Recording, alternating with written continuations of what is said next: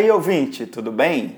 Tá começando mais um episódio do Curtas Brasileiros, o seu podcast sobre curtas e médias metragens nacionais de todas as épocas. Eu sou o Adriano Garretti, editor do site Cine Festivais, e neste programa eu recebi o pesquisador, crítico e curador Heitor Augusto. O Heitor escolheu para nossa conversa os curtas Quantos Eram Pra Tá, realizado por Vinícius Silva em 2018, e Tudo Que é Apertado Rasga, dirigido pelo Fábio Rodrigues Filho em 2019. Para você que quer assistir aos filmes antes de ouvir o episódio, eu destaco que o curta do Vinícius acaba de ser disponibilizado no site da sua produtora, a Estúdio L. Já o filme do Fábio pode ser visto dentro da programação da mostra Cinema Brasileiro Anos 2010 10 Olhares, que fica disponível online entre os dias 22 e 30 de abril de 2021. Por fim, eu lembro que esses links, assim como as demais referências que citamos aqui, podem ser encontrados na aba Podcasts, no site do Cine Festivais.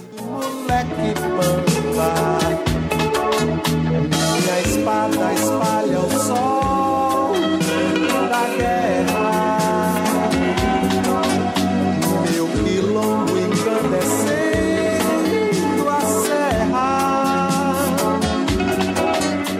neste 16 episódio do podcast Curtas Brasileiros, eu tenho aqui a alegria de receber o crítico, professor e programador Heitor Augusto. Tudo certo, Heitor? Seja bem-vindo aqui ao nosso podcast.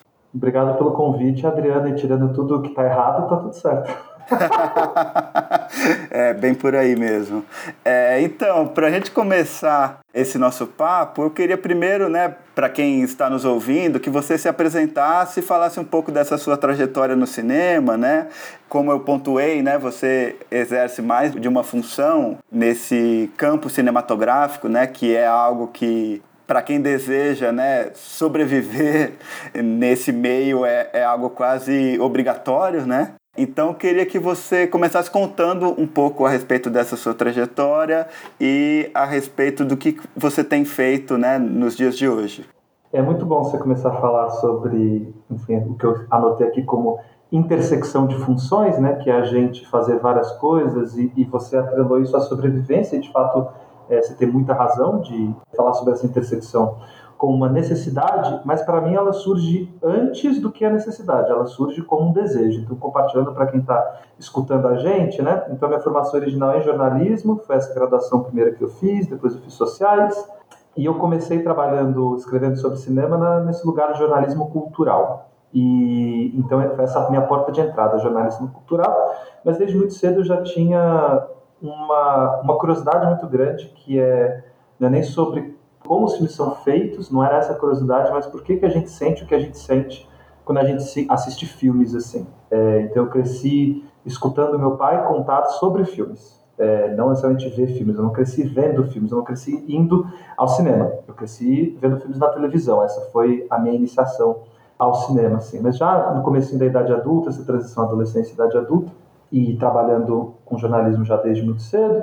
Então essa foi minha porta de entrada para o jornalismo, foi o jornalismo cultural e, e logo rapidamente eu transicionei para a crítica, mas aí uma crítica muito entre aspas, né, que era, era um resenhador na verdade, era uma pessoa que organizava o caos do mundo, né, se a gente pensa é, a sexta-feira, na época era sexta-feira, as datas de estreia, é, então o crítico estava ali para organizar e dizer para a pessoa que estava lendo, né, assista isso, não assista aquilo ou se você for assistir isso, você pode esperar isso, aquilo, outro. Então eu estava meio nessa função que se esgota muito rápido é, e que me traz frustrações muito rápido. E dentro daquele trabalho que eu estava fazendo, eu comecei a cavar oportunidades para conseguir lidar com o cinema de outra forma. E aí foi de fato quando eu fui parar na crítica, é, na crítica de fato é, mais reflexiva, numa crítica que, enfim, na época a gente chamava mais voltada para os cinéfilos ou com uma certa cinefilia para pensar uma relação mais duradoura com os filmes, enfim, foi daí que eu vim. Só que logo quando eu faço essa transição, então voltando a falar sobre as intersecções de papéis, né, quando eu faço essa transição, eu sinto um desejo muito grande de aprender. Como eu não fiz faculdade de cinema e o meu aprendizado de filmes vem por fora, então eu senti um desejo de aprender. Então daí que eu me tornei pesquisador. é, eu me torno pesquisador porque eu viro professor, na verdade. É, então eu quero estabelecer uma outra relação com os filmes, né? Eu estou falando aqui de 2011, processo de 10 anos atrás. Eu quero estabelecer uma outra relação com os filmes. É, tá, para estabelecer uma outra relação com os filmes, eu preciso situar melhor os filmes é, na história, os filmes entre si. Ah, então para fazer isso, o que a gente faz? A gente estuda. E qual é a melhor forma de estudar que não lecionar? Então eu comecei a lecionar e me tornei pesquisador por desejo. Assim como eu me tornei curador por desejo. Né? Eu comecei a programar filmes em 2013, muito nesse lugar típico de uma primeira entrada para programação e para curadoria, que é assim: ah, essa pessoa ela escreve sobre filmes, então claro que ela sabe sobre filmes. Se ela sabe sobre filmes, então ela está legítima para escolher filmes. Então foi assim que eu entrei, sem muita reflexão sobre o que de fato constituía a especificidade do trabalho curatorial, né? É, e fui aprendendo na prática, acumulando experiências e aí, de fato, descobrindo o tipo de curador que eu sou. Então, neste momento, é, eu sou um curador, bom, continuando nessas intersecções, né? então, além de programador, e esse é o, grande chapéu onde eu estou agora, além de crítico, que é um chapéu que nunca vai deixar de estar em mim, ainda que eu escreva cada vez menos, e o chapéu de professor e pesquisador, eu sou também cofundador do Instituto Nicho 54, que é um instituto fundado por mim e por Fernando Lomba, a atual diretoria sou eu e Fernando Lomba, e o Nicho 54 é esse instituto voltado para a estruturação de carreiras de pessoas negras é, no audiovisual e no cinema brasileiro. O instituto está fundado em três pilares, formação, mercado e curadoria. É, e curadoria, obviamente, o pilar onde eu estou mais engajado, curadoria tanto nessa coisa de formar novos curadores pretos e pretas, né? ter outras pessoas compartilhando desse conhecimento, compartilhando dessa prática, essa prática que a qual a gente supostamente não aprende, né? É, se a gente for pensar de estudos curatoriais no Brasil, eles estão quase sempre relacionados às artes visuais e as artes visuais nessa arrogância de se achar como as artes, né? Então, muito que a gente vai aprendendo de curadoria é na prática, pegando conhecimento daqui, conversando ali. Então, voltando para a curadoria do NIS 54, então o entendimento que a gente tem é de compartilhar esse conhecimento e formar novos curadores, mas também de criar novos imaginários, né? É, de exibir outras hierarquizações da história do cinema, de criar espaços de pertencimento para espectadores e espectadoras negros. Então, eu habito as intersecções nos, nos trabalhos que eu faço, na forma que eu penso. Eu não acho que eu sou um curador puro, eu não acho que eu sou um crítico puro, eu não acho que eu sou um pesquisador é, puro. Então as intersecções elas surgem como primeiro como um desejo, depois reflexo sim da sobrevivência para retomar o que você falou. E por fim nessa apresentação muito rápida, estou muito feliz de estar aqui por além de admirar seu trabalho, já falei isso publicamente, mas por poder conversar sobre curtas metragens. É, e aí pouca gente sabe, mas a minha relação com o cinema, relação profissional, eu digo, começa no curta-metragem é o primeiro festival que eu frequento na vida, frequentar de verdade, de ir acompanhar sessões, etc, etc.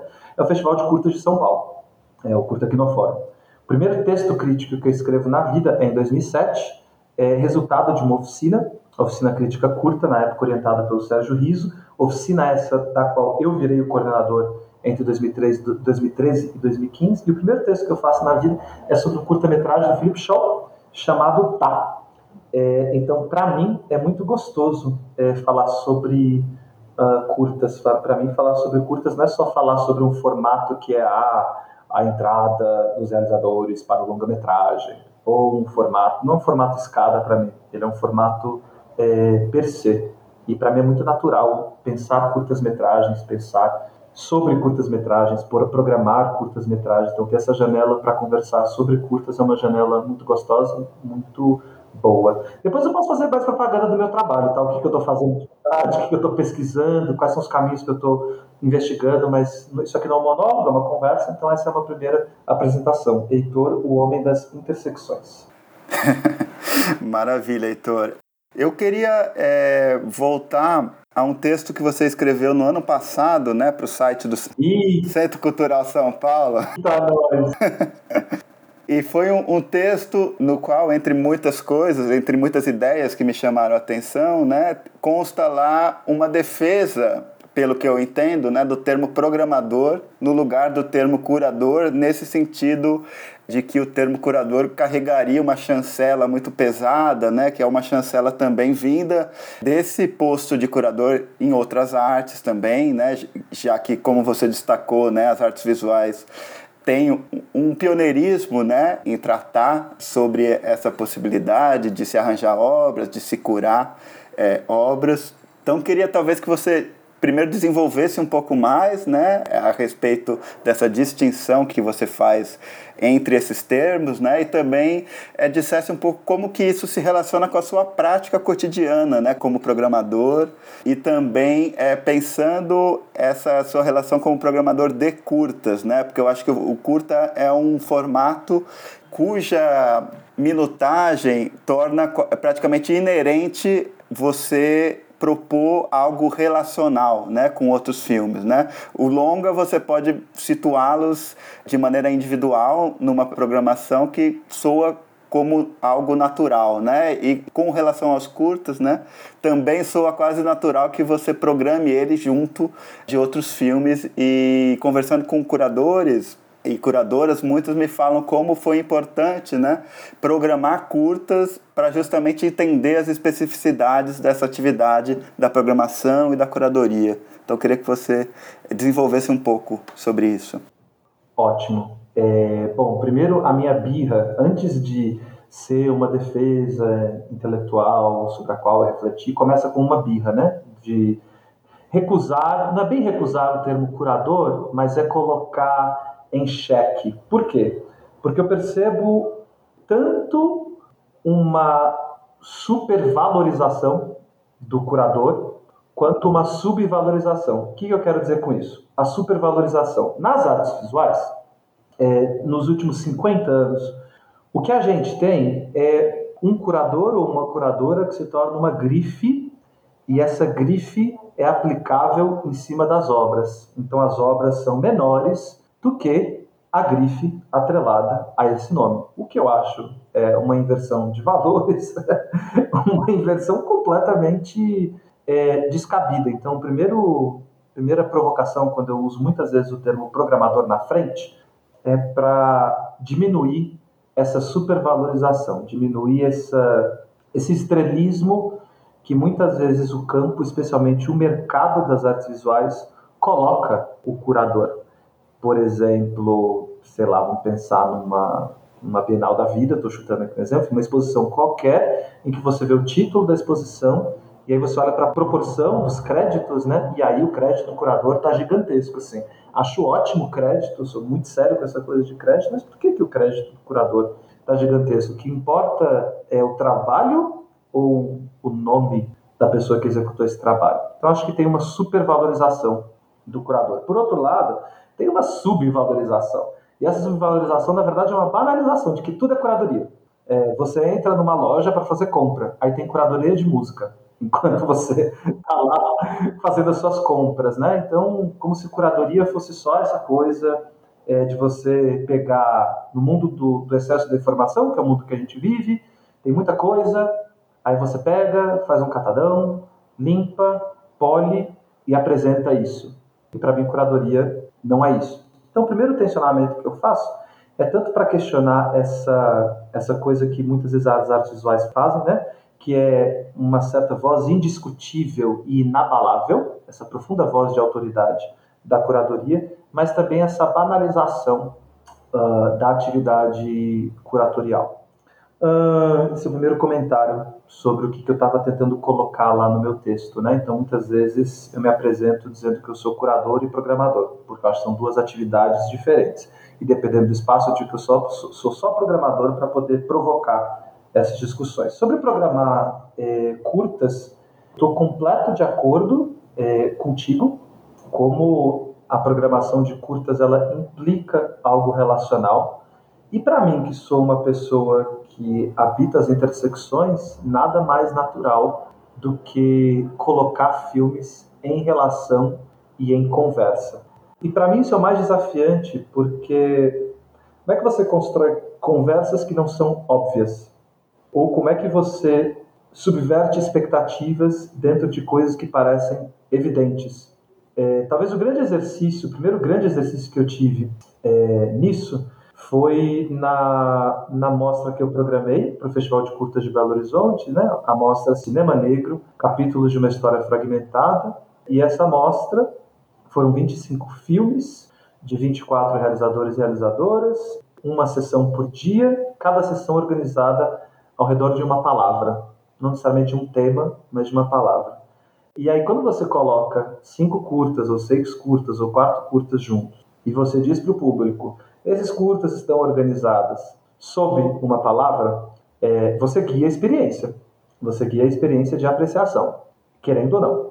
Tá, então, já que essa experiência de apreciação já está guiada, como é que você constrói uma jornada do primeiro ao último filme? Como é que você potencializa filmes menores? Como é que você lida com filmes que são maiores, sem que esses filmes não esconda os outros filmes? Como é que você faz uma sessão que não é óbvia, uma sessão que não é só repetição? Por exemplo, o filme, a primeira sessão dessa mostra foi organizada ao redor da ideia de família.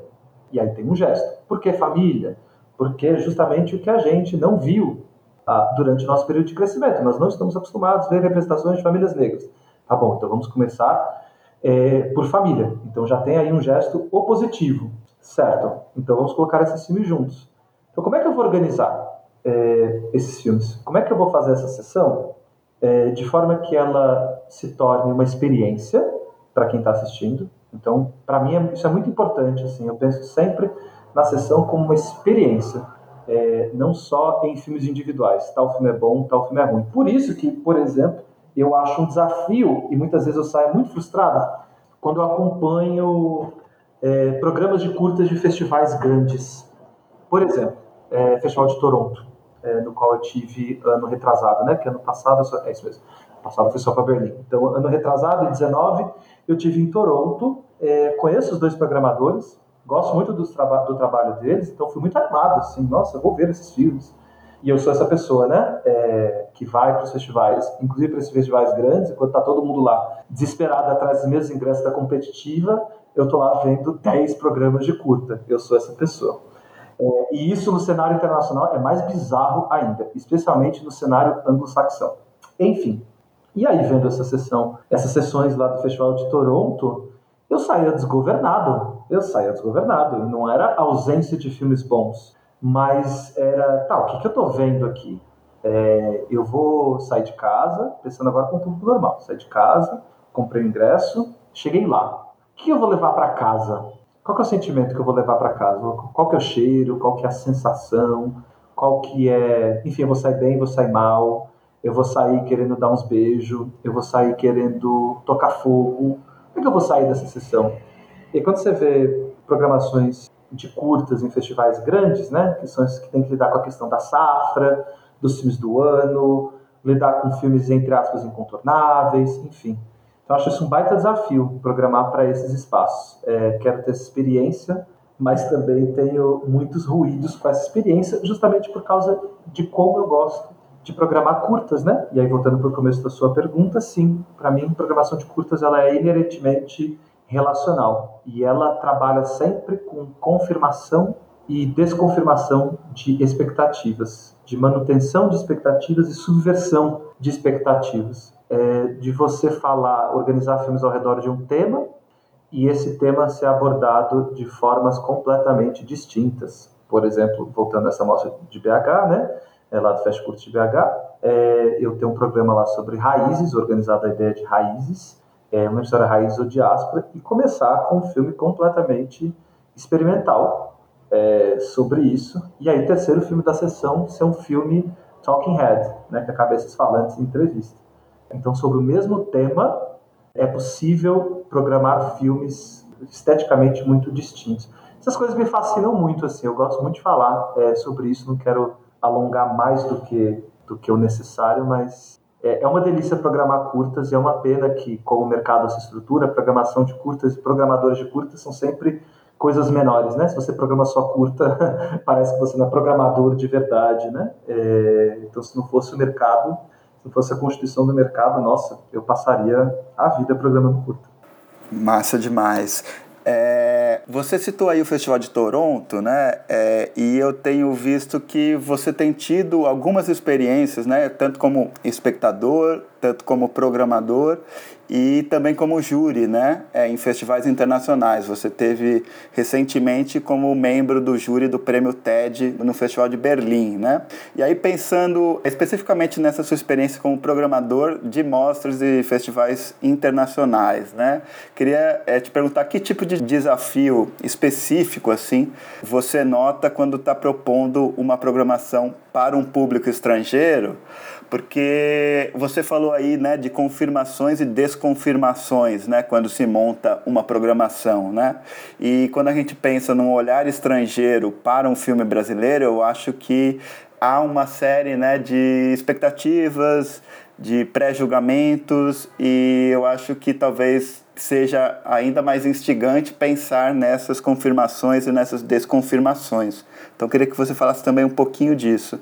Ai, delícia, delícia demais, porque aí já, já me permite, inclusive, fazer o jabá que eu estava querendo fazer antes, né? Mas sim, é, tenho viajado bastante, isso é um gesto consciente. É, o Brasil não basta. Para uma pessoa preta, o Brasil não basta. Ainda que sejamos maioria, né? O Brasil não basta. A narrativa brasileira é, não basta.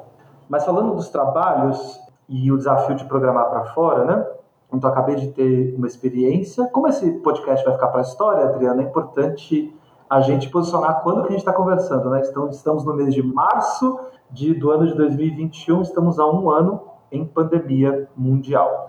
E eu acabei de ter uma experiência de programar uma sessão a convite do Festival Latino-Americano de Vancouver, e no mês de no mês negro, no mês da consciência negra, que para o norte é em fevereiro, aqui para o Brasil é em novembro, né? Eles chamaram para programar uma sessão ao redor de filmes de diretores afro-brazilian, o que já é um deslocamento, porque para nós brasileiros e para nós pretos brasileiros, né? Nós não nos chamamos de afro-brazilian. E toda vez que a gente viaja com a nossa racialidade para o norte, nós somos muitas vezes colocados como afro-brazilians e eu fico aqui sempre brigando, dizendo: eu não sou afro-brasileiro, eu sou preto, sou uma black Brazilian. Então já tem aí uma primeira, uma primeira, primeira tensão, na verdade, né? Então essa sessão que eu programei ficou colocar assim, né? É, prazer e resiliência nas vidas negras brasileiras, né? Joy and resilience in the Black Brazilian lives, acho que ficou assim.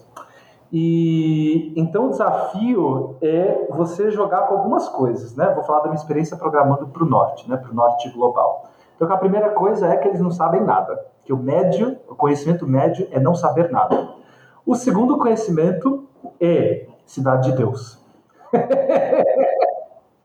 é isso que você encontra. É, inexoravelmente é isso que você encontra, né? E acho isso muito louco. Eu que sou um filme, eu que sou uma pessoa profundamente crítica ao Cidade de Deus, é muito louco ver como esse filme ganhou uma vida é, lá fora, influenciando pessoas e tal. Mas enfim, então o primeiro desafio é você, no meu, na minha experiência, né, que a minha experiência me mostra, é você lidar com é, o não saber e você lidar com o que se sabe é um filme, um filme muito específico, feito com uma pessoa específica, num contexto específico.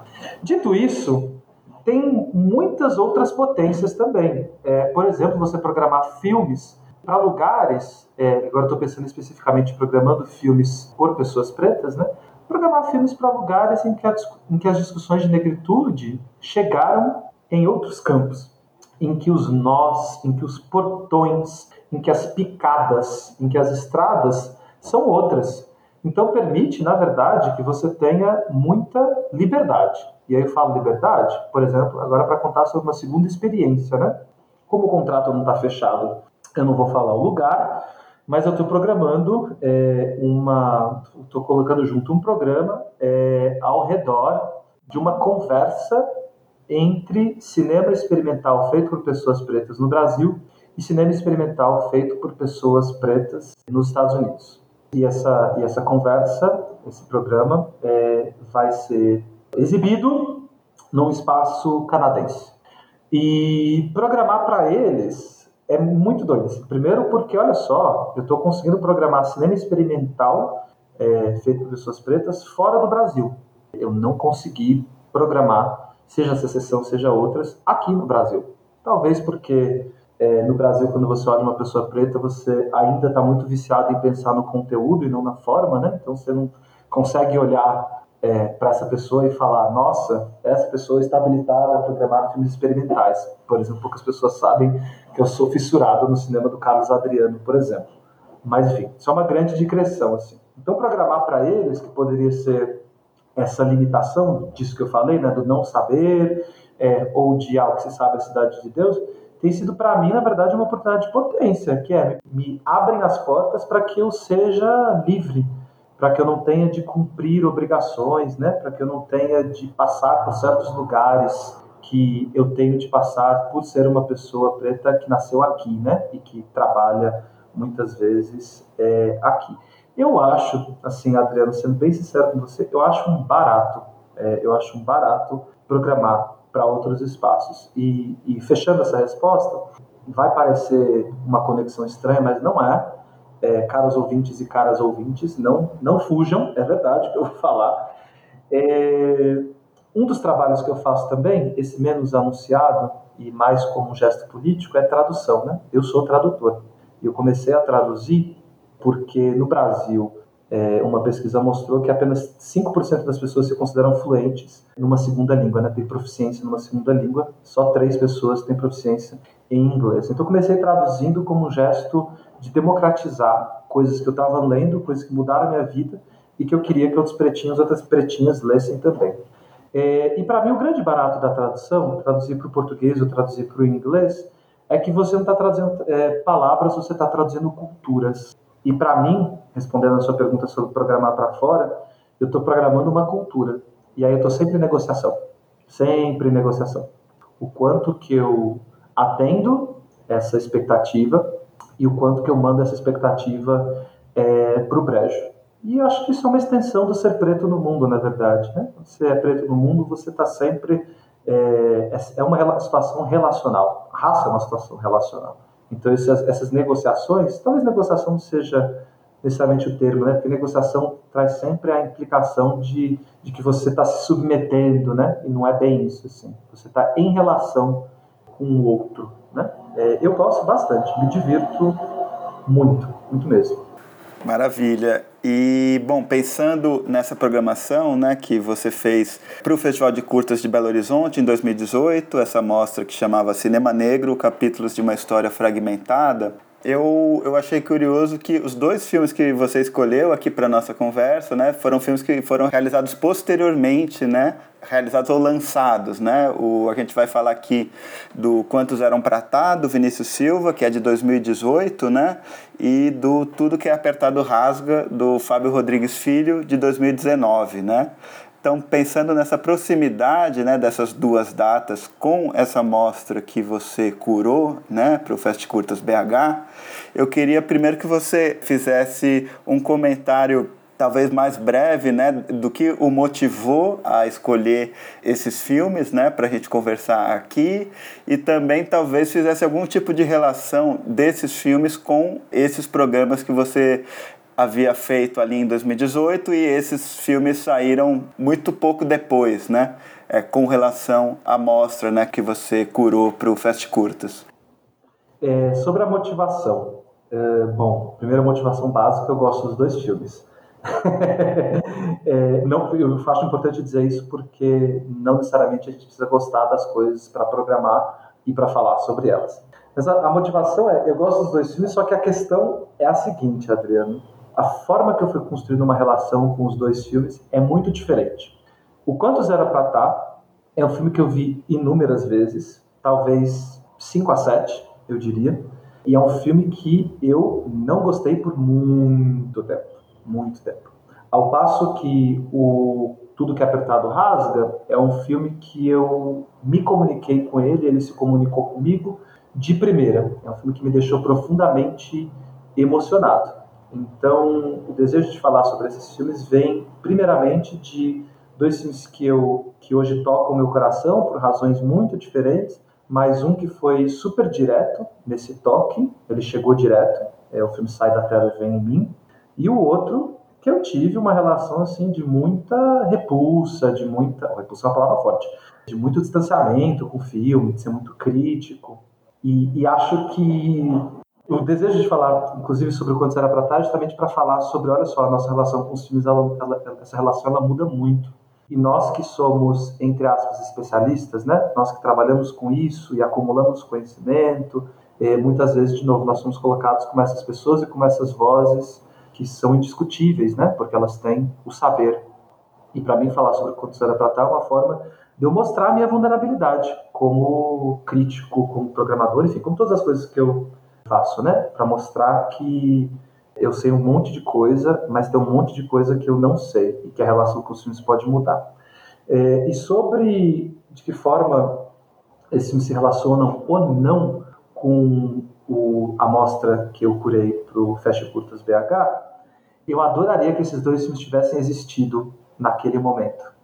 Adoraria. É, eu, não, eu não pensei sobre essa questão, né? Porque isso nunca foi uma questão Estou respondendo ela a partir do que você me colocou. Adoraria porque eles se encaixariam. É, o, o filme do Vinícius Silva, O Quantos Era Pra Tá, seria ótimo como último filme da última sessão, que acho que era Corpo, é, a última sessão, que se não me engano terminou com PR. Não, terminou com Cabela. Ele abria com alma no olho e terminava com Cabela. Então, se fosse. Se o Quantos Era Pra Tá tivesse, tivesse existido na época, eu teria programado Quantos Era Pra Tá como último filme é, e certamente o, o filme do Fábio Rodrigues Filho, o Tudo Que é Apertado Rasga, eu adoraria que esse filme tivesse discutido, porque esse filme é histórico, assim. Histórico para mim, esse filme entrou para a história. Esse filme opera uma justiça, e ao operar essa justiça, ele se torna, para mim, um filme definitivo para pensar é, sobre o lugar, ou a falta de lugar, das atrizes e dos atores é, negros e negras no cinema brasileiro. Eu adoraria que os dois filmes tivessem existido, porque eu teria, sem dúvida nenhuma, dado um jeito de programá-los para essa mostra. Essa mostra que é fruto do seu tempo, que tem as potências daquele momento e que tem as fraquezas daquele momento. Muitas vezes, Adriano, como programador, é, isso eu lido assim, quase todos os projetos que eu coloco de pé, eu lido com isso, que é muitas vezes você quer programar filmes que não existem ainda. Acho que é isso para responder. Maravilha. É, aqui nessa nossa mini programação né, de dois filmes, eu queria saber qual é o caminho que você deseja trilhar nessa conversa, porque normalmente, né, o caminho mais óbvio é justamente esse da cronologia, né? Então a gente pega o filme que foi realizado em 2018, no, no caso o Quantos Eram Pra Tá, e depois termina com Tudo que é Apertado Rasga de 2019, né? Mas muitas vezes essa cronologia não é o, a melhor estrada, o melhor caminho para se percorrer, né? Então queria que você escolhesse aí por onde que a gente começa. A estrada que a gente vai pegar vai ser cronológica, mas não porque cronológica, mas sim porque para mim faz muito sentido começar com Quantos Eram Pra Tá, que é um filme datado, é, e terminar num filme que eu estou chamando de um filme histórico. Ambos os filmes, na verdade, vão ficar para a história. Para mim, Quantos Eram Pra Tá, ele, ele fica para a história porque ele condensa um momento, ele é assim, ele é o, o filme definitivo sobre um momento e para mim o tudo que é apertado rasga, ele é o filme é, se você quiser estudar, olhar, pensar sobre uma questão. Então vamos começar com quanto zero para tá. Bacana, bacana. Então, para quem está nos ouvindo, né, ainda não assistiu o filme, o Quantos Eram Pra Tá, ele acompanha o cotidiano de três personagens, né, que são jovens estudantes da Universidade de São Paulo, a personagem da Dandara de Moraes, né, que no filme é a Dandara, todos os três personagens têm o um nome, né, do, dos seus atores e atrizes. Então a Dandara, ela faz a personagem de uma estudante de ciências sociais, é, o Vinícius faz um, o personagem de um estudante de, de cinema e o Luiz um estudante de teatro, né? É, e, enfim, é um filme de 2018, mas é, é um filme ainda muito embebido de, de certas questões macropolíticas daquele momento, né? como, por exemplo, a questão do impeachment da presidente Dilma Rousseff, a questão das cotas também, que, enfim, é, é uma questão que até se eu não me engano, após o filme, né, que a USP aprovou as cotas raciais, é, então está ali marcado no filme, né, que a USP era a última universidade, né, seria a última universidade a adotar é, as cotas raciais. É, então eu vou começar falando sobre o filme a partir de dois conceitos, assim, duas ideias que eu acho interessante a gente tratar aqui, que são tempo e espaço, né? Para começar falando da sequência inicial, que está para mim muito relacionada a essa questão temporal, né? Que é uma sequência inicial que começa com a música a minhas amadas irmãs, meus amados irmãos, pam, pam, pam, pam, começa assim. Exatamente, do, do Saint, né? O Eram Pratá.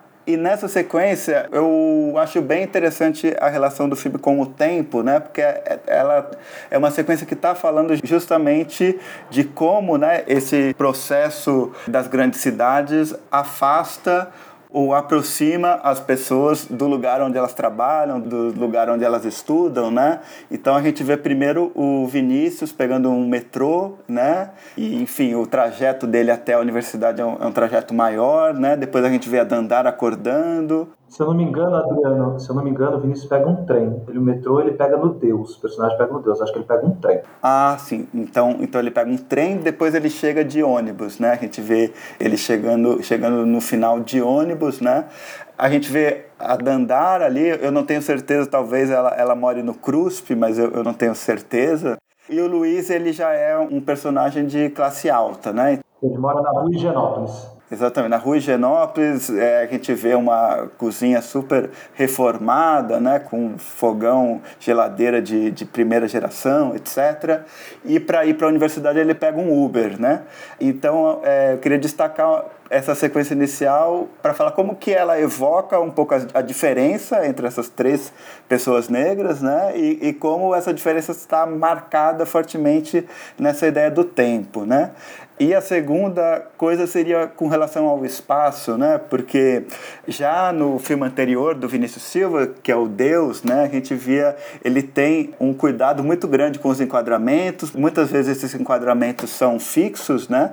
É, então são muito bem pensados e eu acho que a maneira né, como ele ou abre ou fecha o quadro desses quadros muitas vezes fixos é bem interessante, né? Porque, por exemplo, no, na casa do Vinícius a gente vê uma vez ele com a mãe dele, né? E, o, e a gente vê uma sala um tanto quanto estreita, mas que tem uma TV bem grande, a gente vê até a caixa dessa TV, né?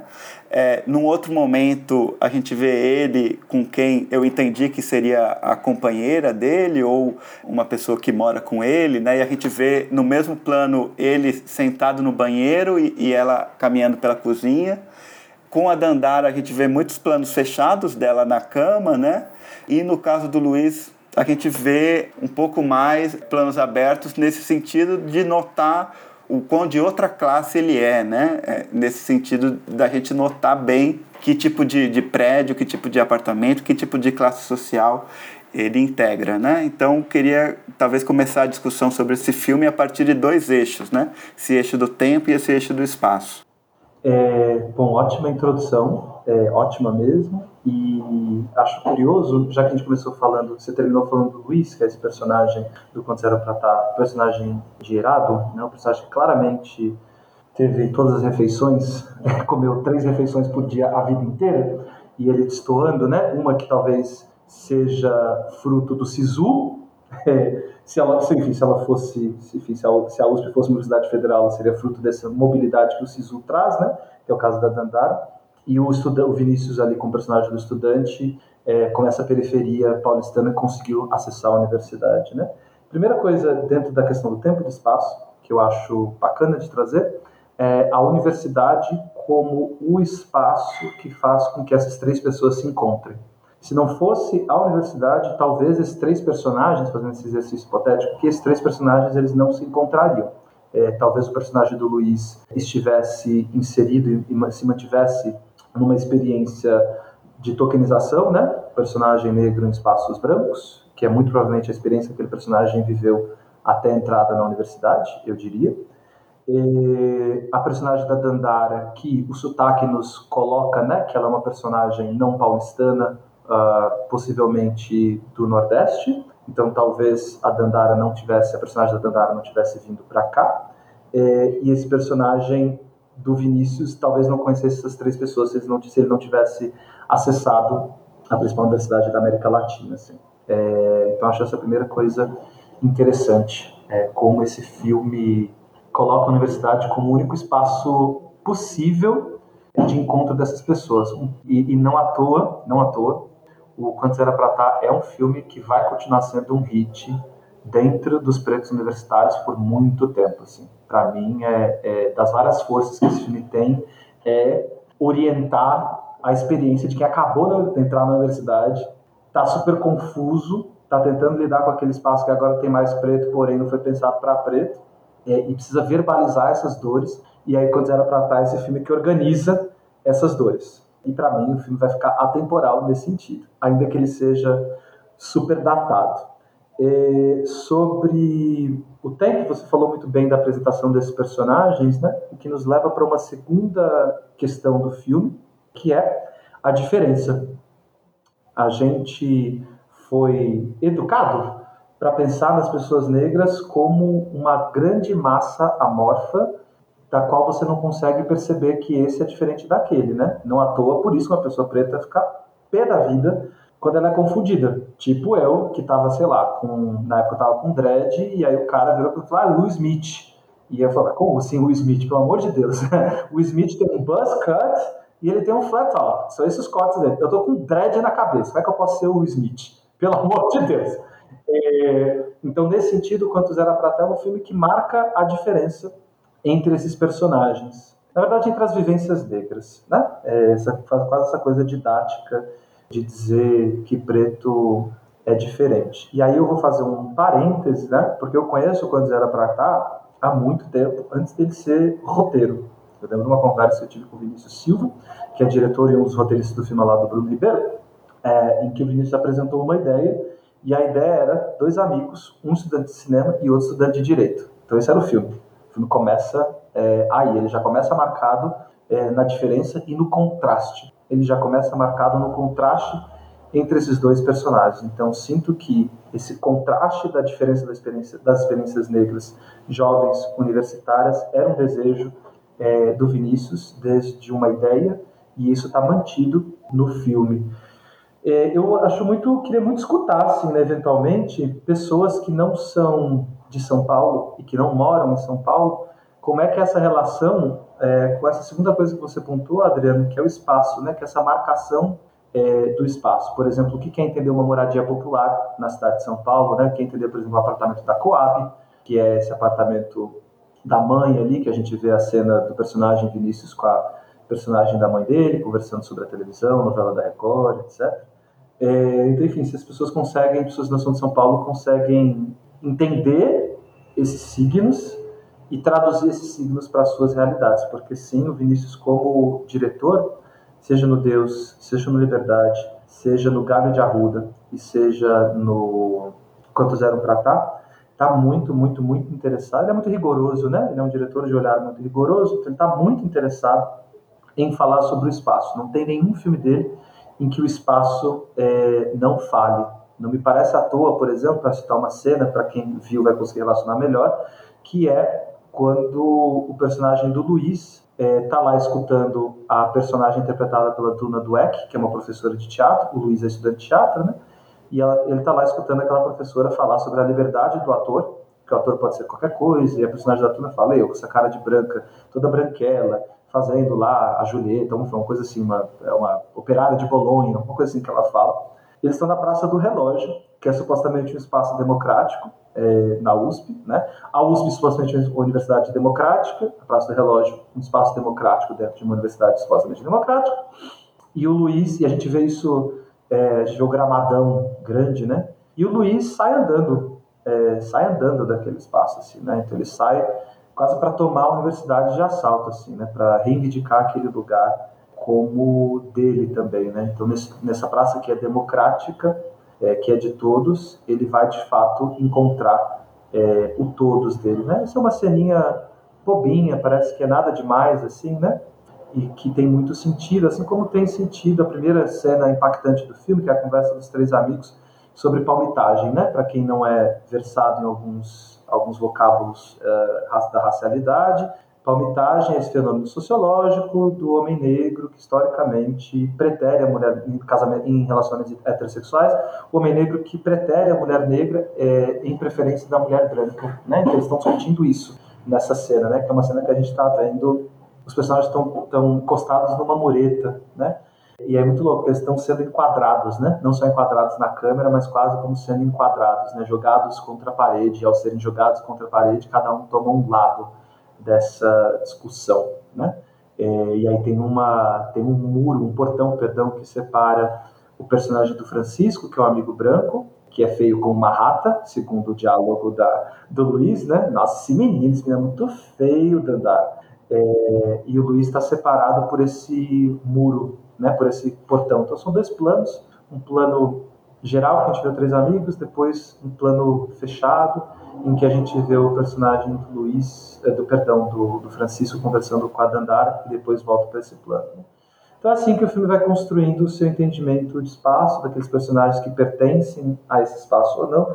Na verdade, os personagens que tornam aquele espaço deles, né? É, eles formam uma microbolha. Esses três amigos dentro daquela universidade formam uma microbolha, mesmo quando eles estão em espaços que não podiam ser mais brancos, a sala de aula passando o nascimento de uma nação, é, seja o curso, a, a, aula em que a professora está falando sobre nomear o seu inimigo ou não, ou seja, essa conversa é, mediada pela professora de teatro falando sobre a liberdade do ator, essa liberdade que atores negros não têm, é, que é, por exemplo, uma coisa que tudo que é apertado rasga fala. É, então o filme vai construindo assim essa relação com o espaço e os personagens vão tornando aquele espaço deles também. Sim, sim. Você falou isso, né? De talvez se não fosse a universidade, essas pessoas nunca é, iriam se encontrar. Eu acho que isso cabe também para uma outra cena, né? Que é uma cena que também tem uma presença muito muito bem posicionada do espaço, né? Que é o espaço do banheiro, né? Na qual a, a Dandara encontra uma colega, que é uma colega de curso de ciências sociais, uma colega branca que provavelmente ela não, não encontraria de outro modo se ela não tivesse vindo para a universidade, né? Não haveria, vamos dizer assim, essa suposta horizontalidade entre elas ali nesse lugar de alunas do, do curso de, de ciências sociais e me parece muito interessante aquela cena, muito sugestiva, assim, e eu acho que ela é ao mesmo tempo incisiva, né, mas eu acho ela um pouco menos direta ou com um discurso um pouco mais sofisticado, vamos dizer assim, do que aquela cena do bar, né, em que é uma cena em que a questão, por exemplo, do impeachment, né, vem enunciada de um modo muito frontal, muito direto, né? E aí eu, inclusive, vou indicar aqui para quem está escutando a gente um texto que você escreveu a respeito do filme no seu blog, né, O Urso de Lata. Vou abrir aspas aqui. Sua grande força e limitação está justamente no que ele tem de chiclete. A profundidade típica de conversa de, de botequim ainda me frustra bastante.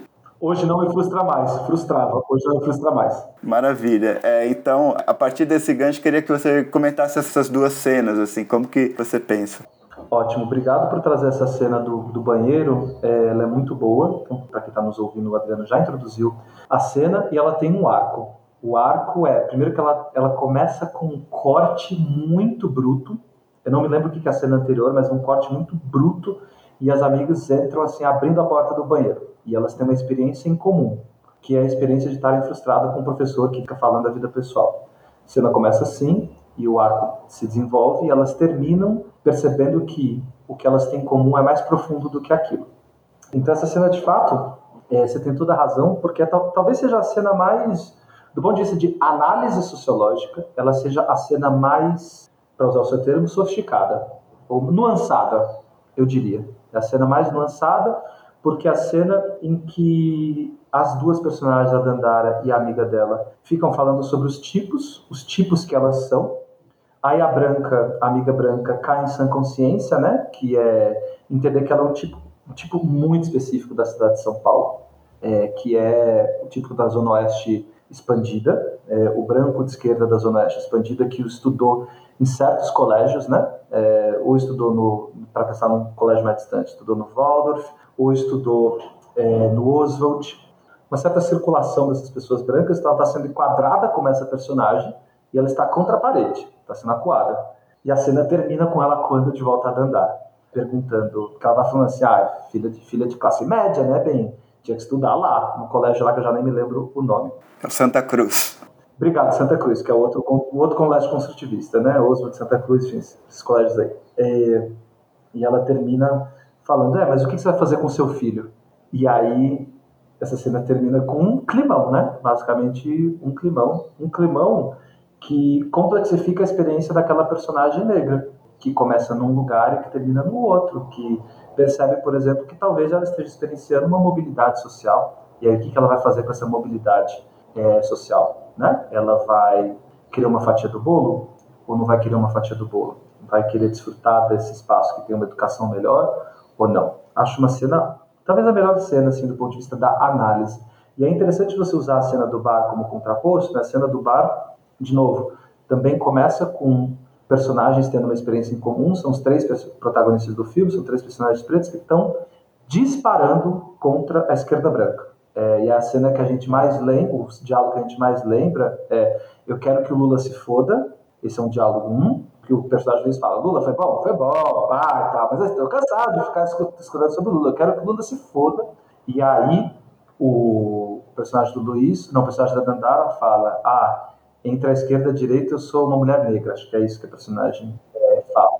Isso, isso, que é uma fala da Sueli Carneiro, né?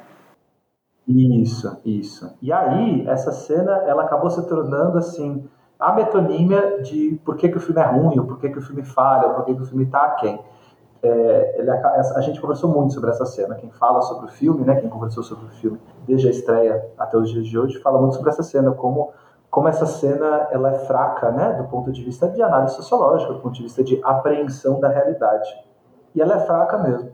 Mas uma coisa que mudou a minha relação com ela e com o filme também é entender o óbvio, né? Esse não é um filme de análise. Ele não é um filme de análise. É, ele não quer ser um filme de análise e ele não é um filme de análise ele é um filme de, para usar um linguajar internetico, né? Ele é um filme do afronte. E ele é o filme que uma geração inteira, que não é a minha geração, é, uma geração inteira estava aguardando, estava esperando, estava ansiando por esse filme. Então, é um filme que atende às expectativas dessa geração. É quase como um produto que atende uma demanda de mercado. Nesse caso, não é mercado, obviamente, mas atende às expectativas, expectativas não ditas. E aí, nesse sentido, por isso que o filme vai ficar para sempre na história, né? Porque ele mostra para gente que ah, no final dos anos 2010 a juventude preta urbana, especialmente do Sudeste, estava vivendo uma certa coisa e estava ansiando por um certo tipo de assertividade. E aí eu vou compartilhar rapidamente uma história, né? Eu entrei na universidade em 2005 e depois eu voltei à universidade em 2015. E aí para estudar sociais na USP. Então, em teoria, eu seria a Dandara, só que muito mais velha, quase 10 anos mais velha. E aí eu lembro de como o ambiente universitário já tinha mudado, né? Eu que entrei em 2005 e depois, 10 anos depois, voltei para a graduação, eu lembro de como eu senti que o ambiente universitário tinha mudado, de como tinha uma juventude, é, não é que era mais crítica, mas que havia, a, a, as políticas identitárias haviam ascendido, então o feminismo era um assunto corriqueiro, não era um assunto de iniciados, era um assunto corriqueiro, as discussões antirracistas eram um assunto corriqueiro, então eu consigo ver que, de fato, né, o Quantos Era Pra Tá é isso, ele é só o fim de um fenômeno. Ele é o filme que captura os zeitgeist, assim. Mas é isso, sobre essa cena específica do bar, que, de novo, é uma cena muito superficial na sua análise da construção do Brasil, é, a minha relação com ela mudou, assim, como toda a minha relação com o filme. Assim. Eu parei de esperar uma coisa do filme que o filme nunca quis dar, né? O filme não quer olhar para as entranhas, né? O filme quer quase como espatifar uma, uma bexiga cheia de algum conteúdo colorido na parede, assim. Então não é um traço delicado, sabe? Não é isso, não é essa coisa.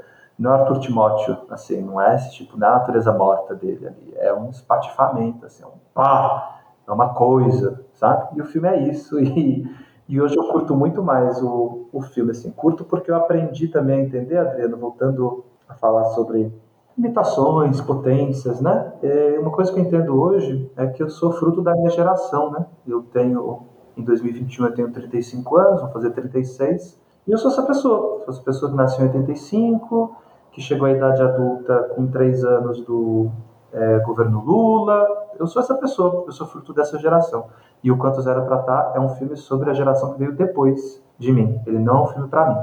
Sim, e aí pensando um pouco nessa geração é, na qual o Vinícius Silva está inserido, né? É uma geração que tem na música e sobretudo no rap, né, nacional, é uma forma de expressão muito importante, né? E eu gosto de olhar para os filmes do, do Vinícius a partir né, do uso que ele faz de algumas músicas, né? Então a gente tem no Deus, né? Uma espécie de apropriação positiva, né? Da música mãe do, do Emicida, né? Porque quando a gente fala em apropriação, parece que a apropriação é apenas negativa. né? Uma apropriação positiva. E no Quantos Eram Pra Tá é um filme que, que traz né, três momentos musicais mais marcantes, né? Então, a, a música inicial do Saint, a sequência, vamos dizer assim, videoclipesca já, né? Do Corra, do Jonga, e, e uma sequência ainda mais videoclipesca, né? Também sem nenhum julgamento de valor aí, mas uma frontalidade dessa relação com o videoclipe ali no Beach Better Have My Money da Rihanna, né? Então queria que talvez você comentasse um, um pouco como isso também é um elemento que torna esse filme, né, tanto Deus, mas agora o Quantos Eram para Tá, um filme, né, do presente, né, dialogando com essa juventude que vê, né, nessas figuras, como Emicida, como Jonga, como é, Rihanna, como Beyoncé, né, são figuras de, de referência, né, então queria que você comentasse um pouco disso, como que o filme se apropria, né, dessa cultura que vem é, de outras artes, sobretudo da música. Ótimo. Primeira coisa para dizer sobre música, especificamente sobre o rap, é que o, rap ele é ele, ele traz subjetividade para muitas gerações de pessoas periféricas, de pessoas pretas, né? Desde os anos 80, o rap torna anônimos em pessoas e depois em sujeitos. É, o que é específico do, do vocabulário que o Vinícius mobiliza, vocabulário musical que o Vinícius mobiliza, agora no Quanto Zero para Tá, ele não é só nas escolhas da música, ele é anterior. É, ele é na forma. Por que eu quero dizer na forma? Existe um formato né, de composição de rap que é a diss track. A diss, basicamente, é, trazer para o português, a canção para falar mal das inimigas. Então é a canção que você chama todo mundo, que você vai criticar, e desce a lenha. E para mim, o Quanto Zero para Tá é isso. Então a relação do, do, do rap, com rap, perdão, que o filme tem, é anterior à escolha das músicas e ela é ela está imbricada na própria forma do filme, né? na dramaturgia é, do filme, né? É um filme crítica, não é, é um filme crítico, é um filme crítica, é um filme que ele sai nomeando todas as inimigas, né?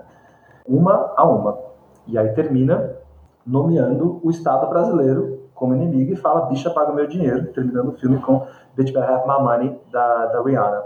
É, duas coisas assim. É, primeiro, eu devo ao Vinícius, conheceu a carreira do Jonga, foi o Vinícius que me apresentou é, o Jonga, tem uma relação muito forte com o rap. E o Jonga é esse músico, né, esse artista que dá nome aos bois.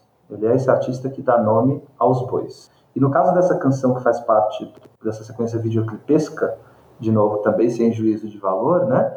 É, essa sequência é a sequência que é uma essa sequência para mim, Adriano, é, é a sequência que faz o tributo de uma geração. Para mim, é a sequência mais bonita e mais artificial. Artificial porque nada analítica, né? Ele olha para essa geração como que bonito essa geração é. Essa sensação que eu tenho, assim, né? E Corra, enfim, não vou ficar falando a letra inteira porque eu gosto muito dessa dessa canção, né? A, Corra, a canção Corra do, do Gustavo, né? Do, do Djonga, ela nomeia o roubo, né? Começa com éramos milhões até que eram os vilões. O ataque nosso não bastou, fui de bastão, eles tinham apavorado, meu povo se apavorar. E às vezes eu sinto que nada que tente fazer vai mudar. Ele já começa nomeando o processo colonial. E depois de nomear o processo colonial, ele fala sobre uma certa tomada do poder, né? Então eu não quero vida de pizzaiolo, se ser dono da pizzaria, se meu povo tudo não existiria. Eu disse, ó, como você chega na minha terra, ele responde, quem disse que a terra é tua. Então é nesse momento que o filme, domina, o filme articula o seu momento mais assertivo, o seu momento de tributo a essa geração e o seu momento de dizer que nós queremos posse. E aí, quando termina é, com é, Bitch Better Have My Money, da Rihanna, para mim é onde o filme articula talvez o grande projeto político, se é que há um, que é a reparação histórica. Chega de blá blá blá, me paga o meu dinheiro, paga o que você me deve. E aí é, eu vou fazer uma, uma digressão muito maluca, que é tem um segmento da série do Terence Nance para HBO, a série se chama Random Acts of Flyness, que em português poderíamos traduzir como Atos Aleatórios de Astúcia. Eu vi a Talma Diferentes traduzindo pela primeira vez assim, eu gostei. E aí tem um segmento que é sobre as personagens que criam um aplicativo. Ele reúne, imagina assim, lançamento do, do iPhone número 1900. E ele está lá no palco falando assim: temos uma nova invenção para compartilhar com vocês o app da reparação. E aí, esse app da reparação, basicamente, então, imagina esse ambiente cheio de gente branca, quase todo mundo branco, e ele fala assim: o app da reparação ele faz um match, um match entre você, pessoa branca, que se beneficia é, dos raças da escravidão na sociedade americana. Então, ele faz um match entre você e a pessoa, você privilegiado, e a pessoa preta mais próxima de você, é, para qual, para quem você deve uh, reparação.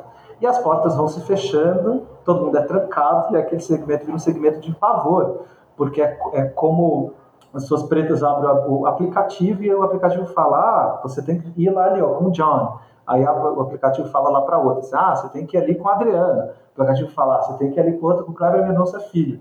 Então, enfim, essa, essa, esse é o cenário assim, que o filme, esse episódio da, da série Atos Aleatórios de Astúcia, Astúcia faz, né?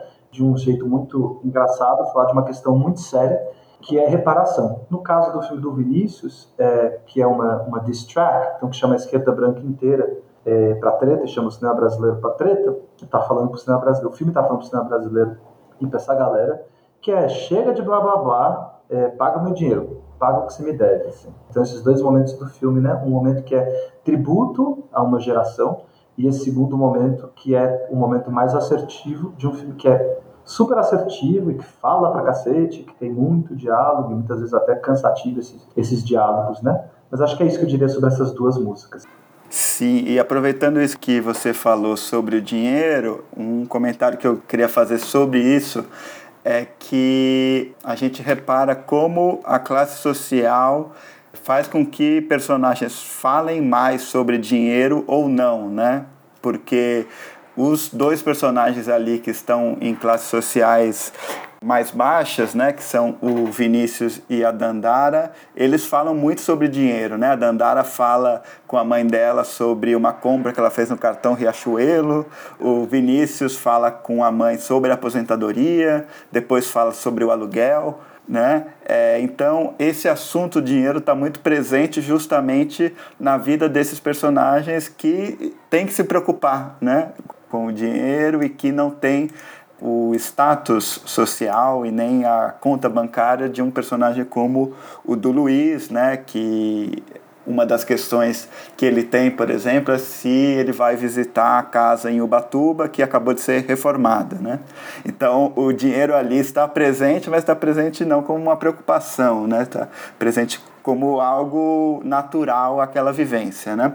E aí, pensando nisso, queria relembrar aquela sequência né, do, do Corra, a música do Jonga, né, e relembrar como ela termina. Ela termina justamente com o personagem do Luiz ali no banho e no exato momento né, em que o Jonga fala olha o que fizeram com o nosso povo Mas você é capicioso, Adriano! A gente tem ali o personagem do Luiz abrindo o olho isso é, me, me fez relembrar não só, obviamente, a, o, o Corra do Jordan Peele, mas me fez é, relacionar com o nome, com o filme de alguém que você acabou de citar o nome, que é o Kleber Mendonça Filho, que me parece que são sequências opostas, assim, são contrapontos uma sequência à outra, né? Então eu estou falando da sequência da cachoeira no som ao redor, em que o, o personagem principal ali ele a, a, gente vê ele numa cachoeira e depois a gente vê o sangue escorrer por aquela cachoeira, tem um corte para um olhar e a gente vê aquele olhar abrindo, né? E fica ali uma sugestão, né, de que aquilo seja também uma espécie de culpa é, por todo esse processo histórico e por essa reparação que, que não houve, né? É, ali no caso do personagem do som ao redor. E aqui a gente tem justamente é, esse personagem que ele abre o olho no momento em que esse personagem que é o namorado dele, né, que aí é um pouco a, as pontas da palmitagem são interligadas, né, é, em que esse personagem do, do namorado chega e, e, nos é mostrado pela primeira vez, né. É, então eu vejo essa abertura do, do olhar dele com múltiplos sentidos, assim, e queria que você comentasse um, um pouco sobre isso. Ótima colocação com a cena do som ao redor, é, cena do sangue, e sobre isso, a gente presta, quando a gente assiste o Quantos Era Pra Tá, a gente tende a prestar muita atenção nos diálogos, porque os diálogos têm uma assertividade que são, enfim, são ou cativantes ou imobilizadoras. Acho que é isso que os diálogos do filme faz. Mas é, por ter visto o filme tantas vezes, em contextos, contextos diferentes, né, é, eu convido quem estiver escutando a gente, que não viu ou que já viu, ver o filme, prestar atenção em outra coisa, que é na montagem, no corte. E é curioso eu ter colocado esses dois filmes juntos é, para conversar aqui, o Quantos Eram Pra Tá e o Tudo Que é Apertado Rasga, porque o Tudo Que é Apertado Rasga é um filme de montagem, né? É um filme que olha para o arquivo, para os arquivos, é, e constrói sentidos sobre esse arquivo por meio da montagem. É, o corte como forma de justiça, acho que é algo que está até na sinopse do filme, do, do, do Tudo que é Apertado Rasga. E aqui, só que para mim também, no, no, no Quantos Eram Pra Tá, é, a montagem ela não é só algo que junta o plano anterior com o plano do presente com o próximo plano, mas ela é, para mim, onde, em termos de análise sociológica, né, é onde o filme mais fala. No momento em que o filme faz esses cortes, é, a música é interrompida no momento em que o personagem abre o olho, e aí você faz esse link com a palmitagem muito adequadamente, né? Então o filme está dizendo uma coisa ali. O filme está trazendo um entendimento sobre a palmitagem. Assim como na sequência anterior sobre palmitagem, é, não tem respiro, né? Quando o diálogo da Dandara vem e ela fala assim, para a mulher negra, não. Palmitagem é problema do homem negro. Ela fala alguma coisa assim.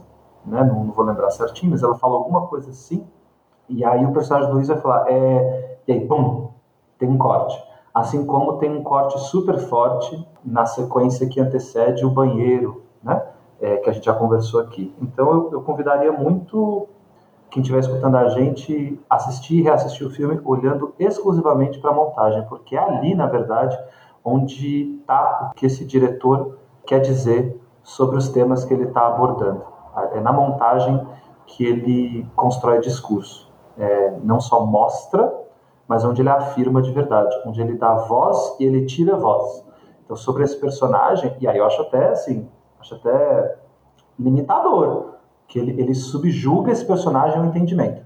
É, nesse momento que faz, nessa cena específica que você coloca, é, que ele faz essa interrupção, a música acaba e o personagem abre o olho, sai do banho e vai abrir a porta para o namorado, ele está dizendo para a gente, né? Luiz é palmiteiro.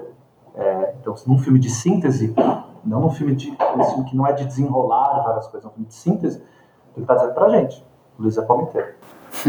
Sim, sim. E aproveitando que a gente está falando de montagem, acho que a gente pode entrar no Tudo que é Apertado Rasga e, eventualmente, né, voltando, é, outras questões sobre quantos eram para tá, a gente é, retorna.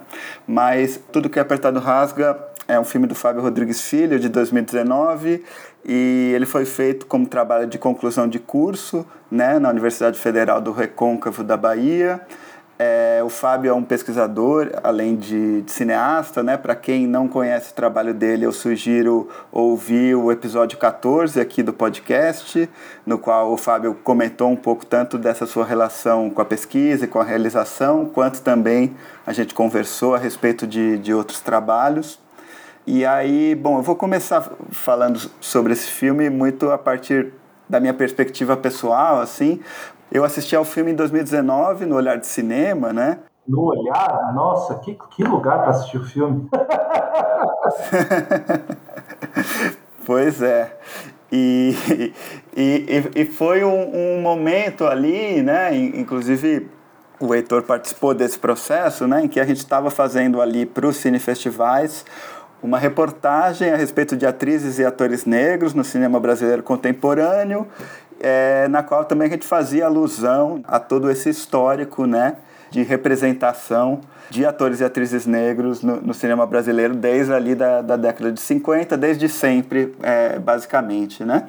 E foi uma reportagem que, enfim, entrevistei muita gente, demorou bastante, assim, para o texto final ficar pronto, e foi nesse íntere em que eu me deparei com, com esse filme que é, é um filme que está dizendo aquilo e muito mais né, do que a, a reportagem que eu estava preparando dizia assim. Então foi um encontro bem importante para mim assim né depois retomei essa, essa reportagem e tal e eu acho incrível é, esse trabalho de pesquisa do, do Fábio e o modo como ele né, propõe, a partir da montagem, justamente, né, é, fazer essa, essa reapropriação né, desses arquivos. É um filme que utiliza 100% né, das suas imagens e sons a partir de arquivos que estão é, à nossa mão ali no YouTube, no Vimeo, etc. Né? E o trabalho dele é justamente fazer uma série de gestos, como o gesto de reenquadrar, o gesto de se apropriar de determinados arquivos, desnaturalizar certas violências, né? ressignificar certos trabalhos. Então, queria começar falando sobre ele a partir disso, que, que você comentasse quando que você teve contato com ele e começasse falando um pouco né, sobre esse trabalho de, de montagem tão, tão rico assim e esses vários gestos que o filme propõe. É, quando que eu tive contato, não me lembro assim qual contexto de festival. Bom, primeiro para esclarecer o que lugar para ver esse filme, né? Curitiba, uma cidade não necessariamente branca na sua população, uma população negra expressiva, próxima aos 20%, né? Mas é uma cidade que emana é, uma imagem branca, né? E, e, ver esse filme nesse contexto acho muito duro na cidade de Curitiba. Então é, é o meu comentário vem daí. Eu não me lembro quando, qual contexto de festival que eu vi, mas eu vi em casa e vi tardiamente. É, vi nos últimos festivais, assim, é, vi tardiamente, provavelmente 2020, algum momento de 2020. É, e vi e fiquei sem palavras eu começo falando isso porque, ao contrário do Quanto Zero para Tá, que é um filme que eu consigo, com muita tranquilidade, é, falar e dissecar, na verdade, né? o filme, é, haja vista a nossa conversa da última hora, que entre a Adria viu, é, no caso do, do Tudo que Apertado Rasga, é um filme que não necessariamente eu decifro. Não porque seja um filme hermético, um filme fechado, um filme que se recusa a ser compreendido pelo seu espectador. Mas acho que é um filme que tem mistério, é um filme que as pontas dele, né, as pontas, os apontamentos, são, tem, tem claro ali amarrações, mas tem muito espaço para a gente que está assistindo o filme criar coisas, é, sentir coisas especialmente. Então eu lembro que a primeira sensação que eu tive vendo o filme é, foi ter ficado sem palavras, e a segunda sensação foi justiça foi feita. Lembro dessas duas primeiras sensações, assim, acho bem importante é, compartilhá-las. Assim. E aí eu falo isso como pesquisador, né? Eu que é, lido com essas imagens, com as presenças e com as ausências, né? Especialmente com as ausências. Para quem está escutando a gente, por exemplo, o processo lá da mostra é, de BH, lá para o Festival de BH, é, Mostra Cinema Negro, é, eu lembro que eu conversei com a Ana Siqueira, diretora do Festival de Curtas, e falei assim, cara, a gente precisa dar conta das ausências, como é que a gente vai fazer para lidar com as ausências, com os filmes que não existem, com os filmes que se perderam, com os filmes que a gente não tem informação, porque não nada foi escrito sobre eles. É precisa lidar com as ausências, né? Porque até o momento assim eu propus essa ideia, que foi derrubada, mas eu propus essa ideia que no catálogo existissem páginas pretas é, para poder marcar que certos filmes não existem mais.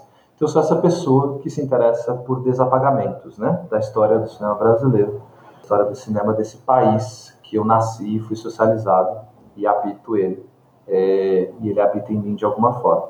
Então, quando eu vi Tudo que é Apertado Rasga, eu, eu senti justiça foi feita, justiça foi feita. Tudo que não foi dito, tudo que não pôde ser dito por esses atores, é, aqui está dito, por meio da montagem. A montagem diz coisa é, que muitas vezes as pessoas não puderam dizer, dado o contexto nas quais elas estavam inseridas. Assim. Acho isso super, super, super, super, super, super é, poderoso, muito poderoso mesmo. E acho muito poderoso também o arco do filme.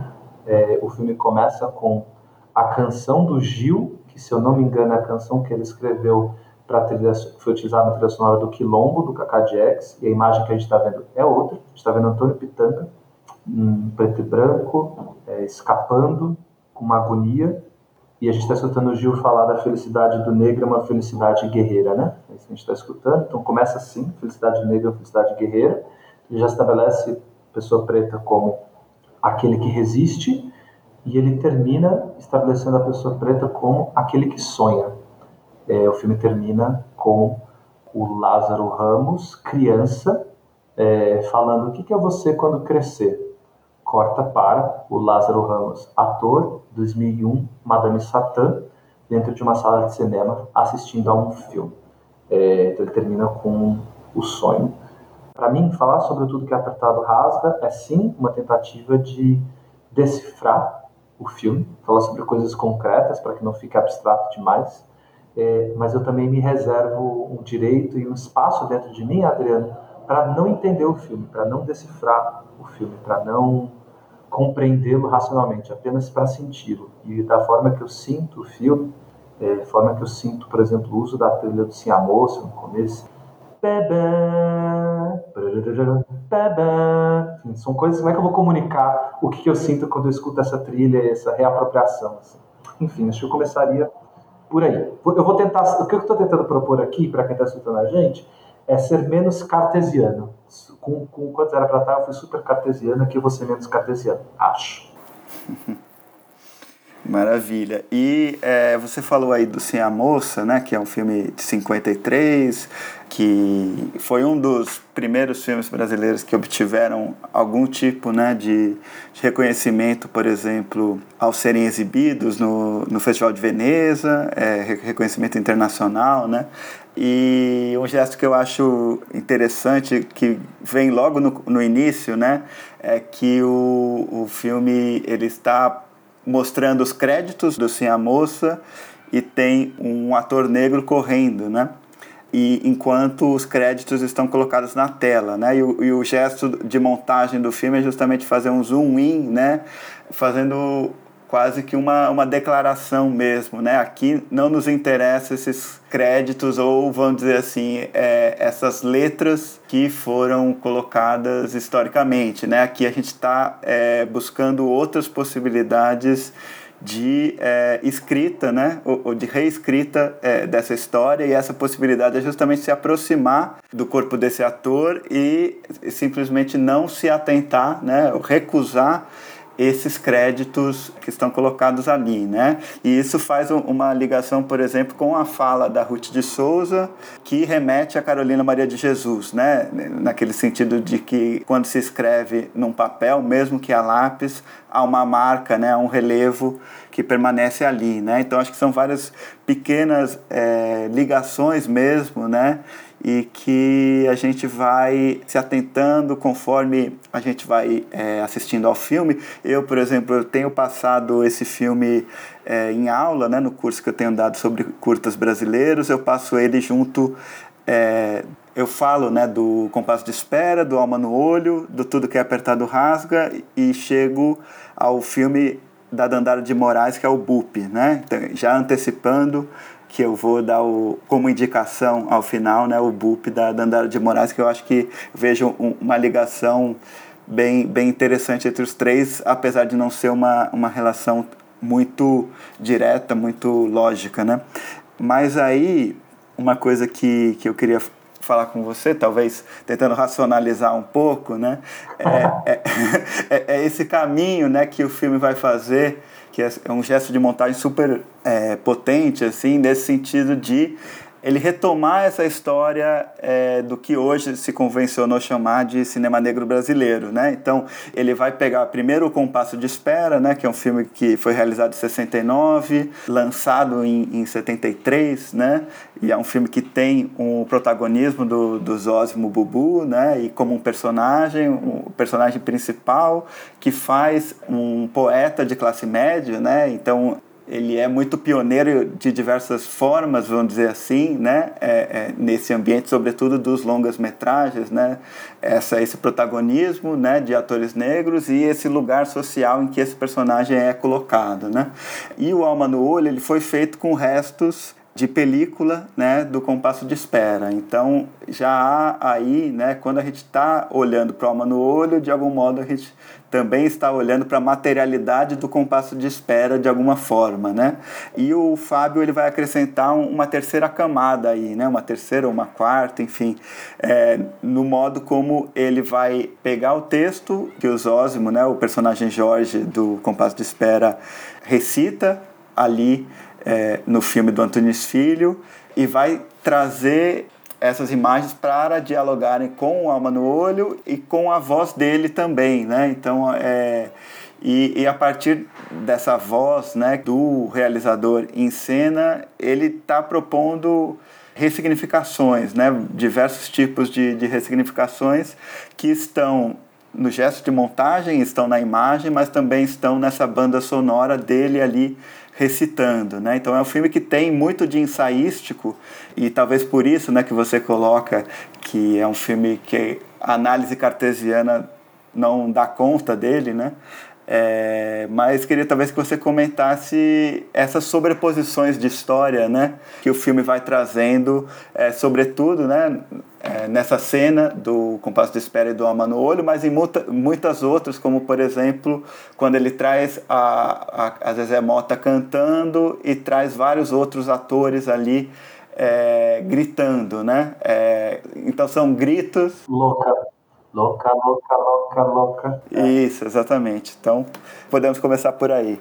Pronto, desculpa, é que eu fico animado com as coisas assim, né? E você faz, você faz, o seu setup é muito é muito bom assim, né? Então, de fato, sim, é um filme que tem várias camadas. Eu sei que é meio clichê falar um filme tem várias camadas, mas de fato esse filme tem é, várias camadas. A gente pode pegar interpretações mais diretas e interpretações menos diretas. Eu acho, por exemplo, muito curioso que ele organiza a experiência. Né? Ele tem um prólogo, é, tem inserção de cartela, é, ele está dizendo para a gente, por exemplo, o que é trazer as coisas da escuridão, depois ele traz então, Walter Benjamin, depois ele traz um Fanon, aí tem esse crédito de abertura que você muito apropriadamente lembra, né? A gente está vendo o personagem correndo e aí o filme sai dos créditos e dá um zoom e a gente fica vendo esse personagem, então ele está reposicionando a gente.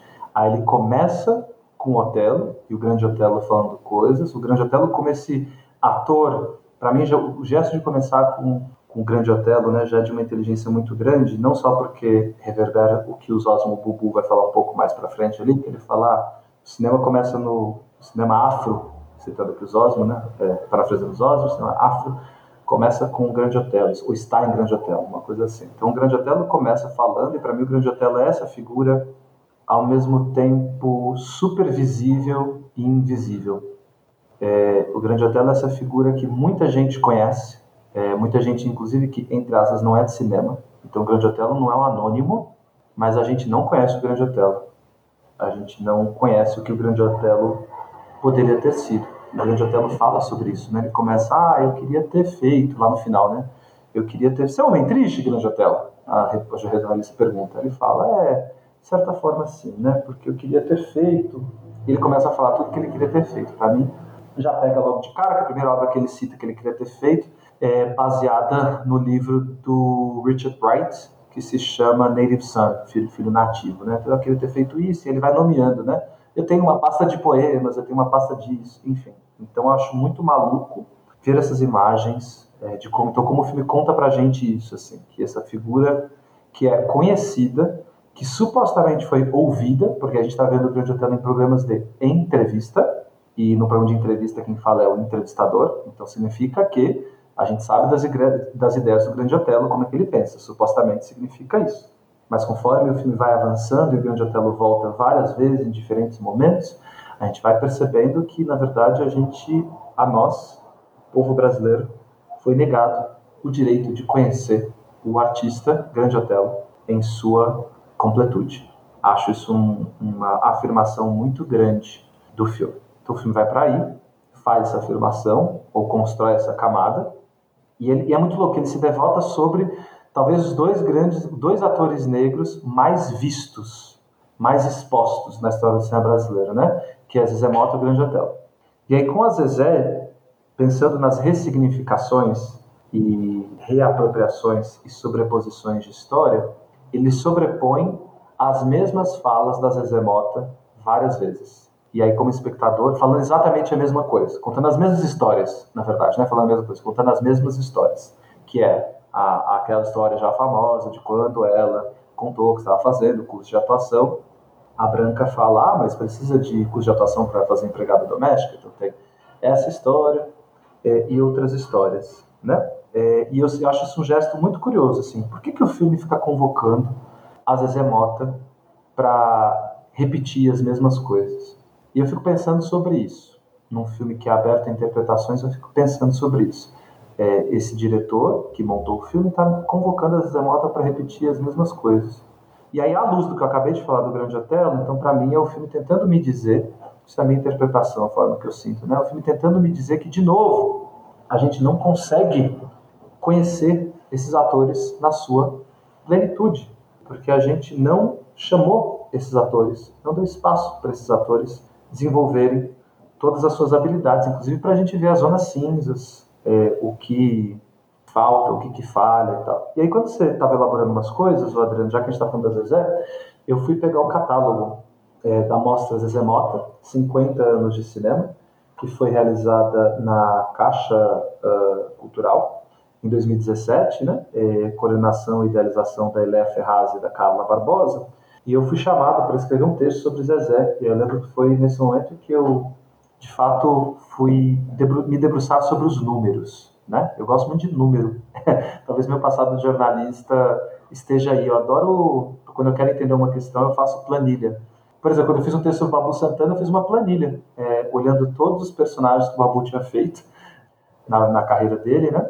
E aí, o que, que era esse personagem, assim? Então, criava uma palavra. É, bandido, médico, ladrão, melhor amigo, enfim. E aí criei uma tabela com porcentagens. Então, eu queria entender assim, o tamanho do fosso com a Zezé Mota, né? É, e aí estou aqui falando com vocês e segurando o catálogo para lembrar de algumas coisas, né? É, então, essa, essa, a Zezé tem cinco décadas de carreira, tem mais de 40 filmes, e você olha para a carreira dela, né? Quais são os, os filmes longas e curtas em que ela tem tempo de tela? Bom Dia Eternidade, longa, é, o filme da Carolina, é, Maria de Jesus, o Carolina do Jefferson Deu, curta-metragem, O Nó do Diabo, em que ela é essa figura entidade, o Quilombo, do Cacá Jags, e o Chica da Silva, é, esse filme infame do Cacá Jags. Então, essa mulher que tem mais de 40 filmes no currículo, ou tinha em 2017, né? Mais de 40 filmes no currículo e cinco décadas, tem o quê? Tempo de tela relevante em 4, 5 filmes. E aí o filme agora voltando ao tudo que é apertado rasga, né? convoca essa mulher para contar para a gente, olha só como ela foi convocada a repetir exatamente as mesmas histórias. Então, olha só como o espaço é muito apertado. E aí, não à toa, o filme chama Tudo que é Apertado Rasga, é, e não à toa essas sequências da Zezé, falando, repetindo as mesmas histórias, está num segmento que o filme chama Aperto. É, então, o cinema brasileiro comprimiu os seus talentos, comprimiu, é, não permitiu para esses talentos ter vida e respirar. Então, nessa primeira parte do filme, a gente está vendo essa compressão, essa compressão, essa compressão, e o filme vai orientando o nosso olhar, é, vai dando zooms, muitos zooms. Aí dá zoom no olho, zoom no olho para fazer quase um ultra close-up, e se a gente pensa no close-up como acesso à alma, é esse filme falando pra gente assim, poxa, e a alma desses artistas? E a alma desses artistas é, que não foram permitidos florescer na sua integralidade, né? E aí o gancho do segmento aperto para o segmento raso um segmento para fora, né? Que é um segmento do levante, eu diria, é justamente essa, quando eu estava te interrompendo, perdão, é da Zezé cantando louca, louca, louca, louca, louca, que a gente vê é, esses atores negros em diferentes momentos, ou berrando, ou sorrindo, e aí o filme leva para esse outro momento, né, do rasgo. Então, o filme fala sobre o aperto, sobre apertar, sobre comprimir, sobre impossibilitar a vida, e a partir da, entre aspas, loucura, que faz essa conexão dessa primeira parte para a segunda parte, ele fala do rasgo, da fenda, é, do buraco aberto e dessas pessoas que existem. E aí não à toa terminar com um, um bloco de liberdade, que é de novo a Zezé Mota cantando é, Liberdade abrasada sobre nós, né? É, música do Ney Lopes, cantando isso várias vezes em diferentes contextos, diferentes contextos, diferentes contextos, e termina é, com o Lázaro falando que eu vou ser quando, quando crescer. Tem muita coisa nesse filme. Eu estou propondo uma linha, assim como às vezes, para fins didáticos, eu proponho uma linha pro alma no olho, sabe? Ah, é um filme de prólogo, três momentos, epílogo, enfim. É, ah, e você me chamou para ser cartesiano, olha o que você fez comigo, ó. Tô aqui carte, cartesianando. Sim. E, e, tem um, um, momento, né, esse momento específico, né, que na verdade aparece ali o crédito, é uma série da Globo chamava Ciranda Cirandinha, na qual, né, pelo que eu entendo, a Zezé está cantando ali na abertura. É, e tem uma imagem que eu sempre mostro nos meus cursos, que é uma imagem tão simbólica que eu até pensei que é, seria uma inserção do Fábio na imagem, né? mas não é. Mas é muito simbólica, assim, porque é a Zezé cantando e um, um, crédito todo branco, assim, com o nome Lucélia Santos.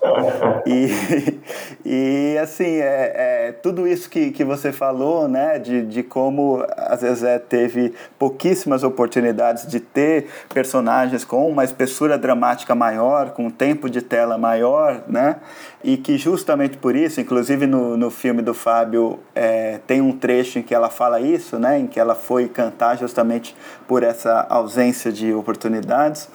E aí aparece ela cantando na abertura de uma minissérie da Globo, justamente a casa né, é, a qual a Zezé normalmente esteve ligada, e é, esse crédito da Lucélia Santos, que é justamente essa atriz branca que ficou eternizada, vamos dizer assim.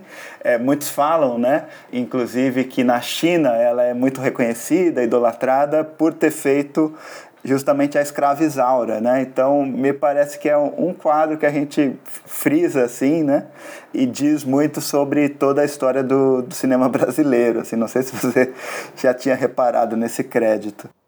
É, no nome da, da Lucélia, não. Achei muito obrigado por essa leitura. Eu tinha reparado na invasão dos corpos brancos, né? Corpo de, da, da, gordura, da tipologia, né? As letras vão surgindo e aí a gente está vendo a imagem daquela mulher. Eu só quero ver aquela mulher chamada Zezé Mota com aquele blaquinho dela interpretando no palco. E aí eu fico vendo Fábio Júnior. Fábio Júnior entrando na frente. Então a minha relação que eu tinha com aquela sequência era essa, assim, nossa é, essa invasão, sabe? Esses colonizadores estão invadindo esse território. Não tinha sacado a, a, a Lucélia. Você falar da Lucélia, para mim, dá uma boa oportunidade, por exemplo, para encerrar o que eu tinha para falar sobre a Zezé especificamente, né? E sobre o racismo do cinema brasileiro de não oferecer oportunidades.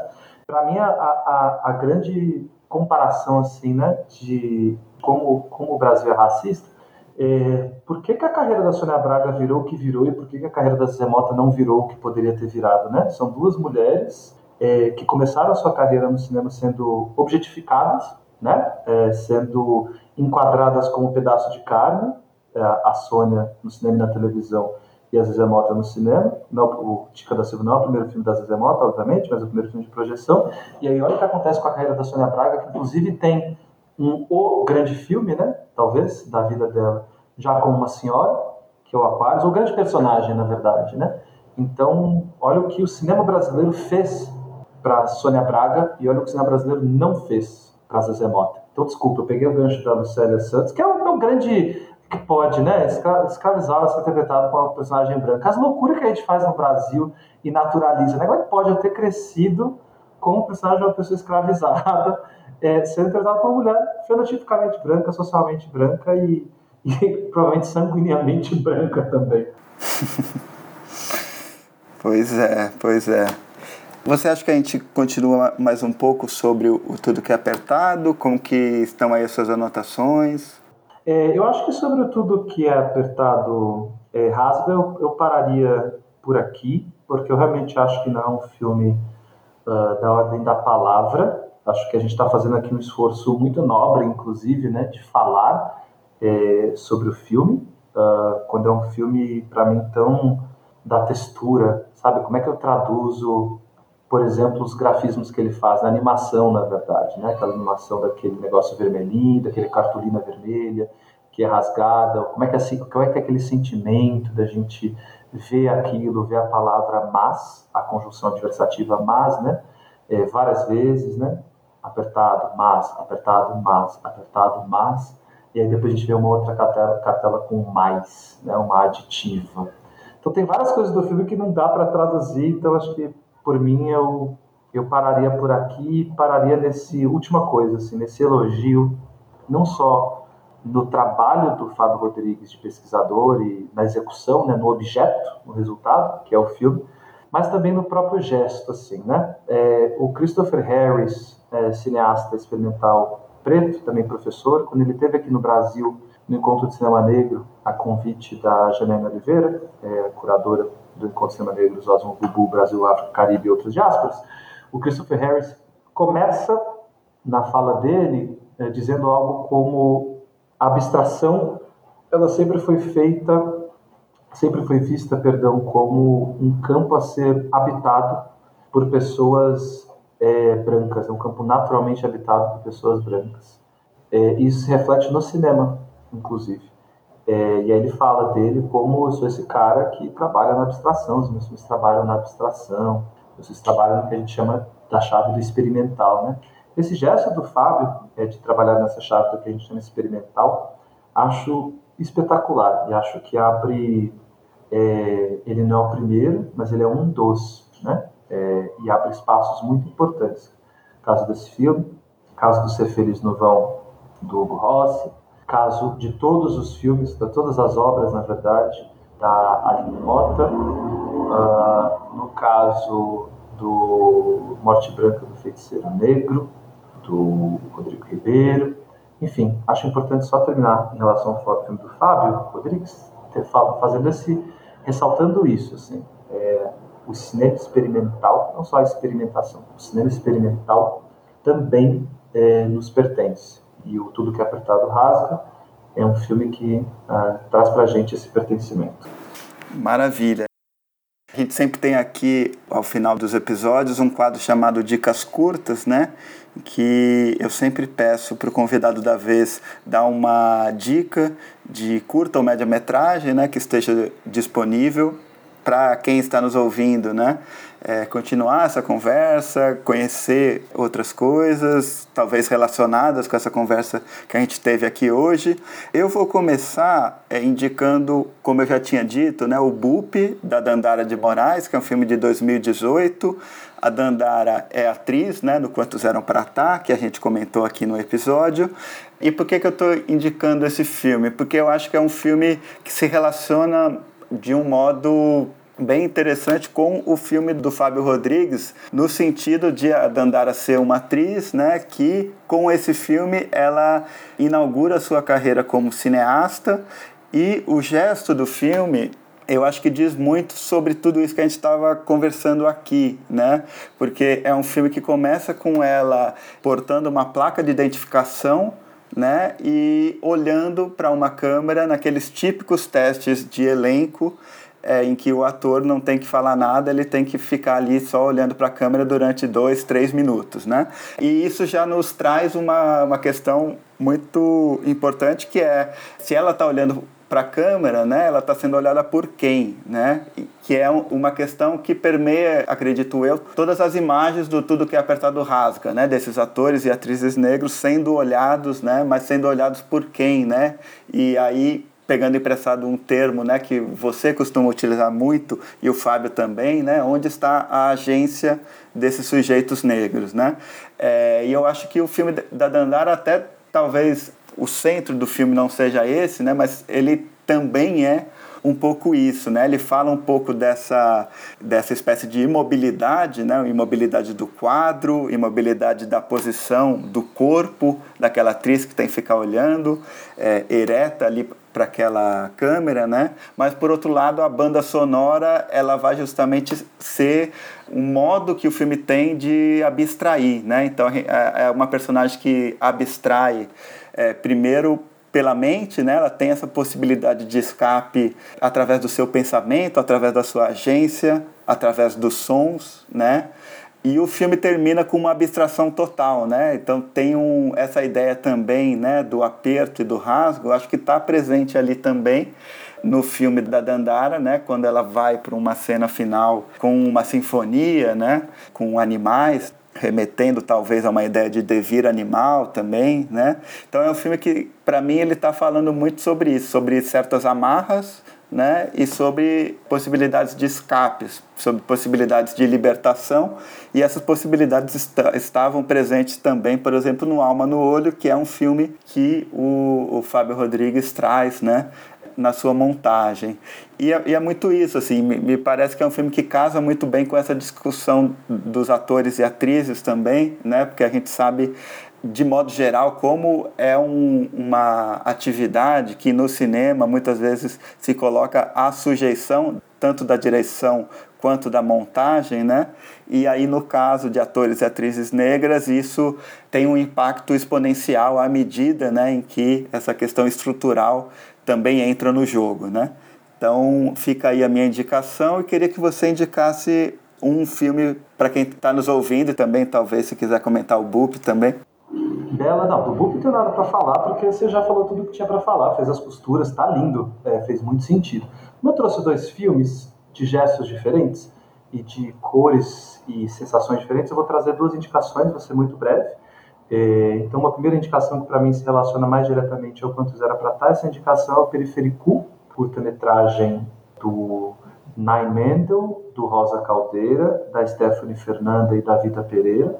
É, mas não só o curta-metragem, na verdade, o que era para ser uma série. Então, é, antes de ser um curta, o Perifericu é, é o episódio 1 de uma série, websérie, sobre vivências periféricas LGBT na cidade de São Paulo.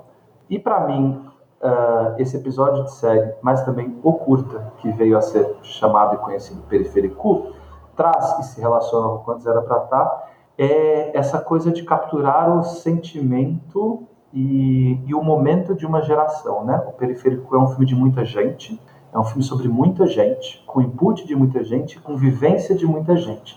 E é esse filme que, se eu quiser entender o Brasil, um certo Brasil de um certo momento, eu olho para ele e eu entendo. Então eu traria é, e ele também é um filme super pop, né? Ele é um filme que gruda em vários momentos. Ele é um filme que mobiliza referências que não são referências tidas como as referências do cinema, por exemplo, lip sync, essa técnica bem enviada, bem drag, né? Que a gente dublar em cima de um áudio original. Eu traria o periférico como essa energia, né? Uma energia que o Quanto Zero uh, trabalha, eu, eu, acho que é uma energia muito parecida com o periférico.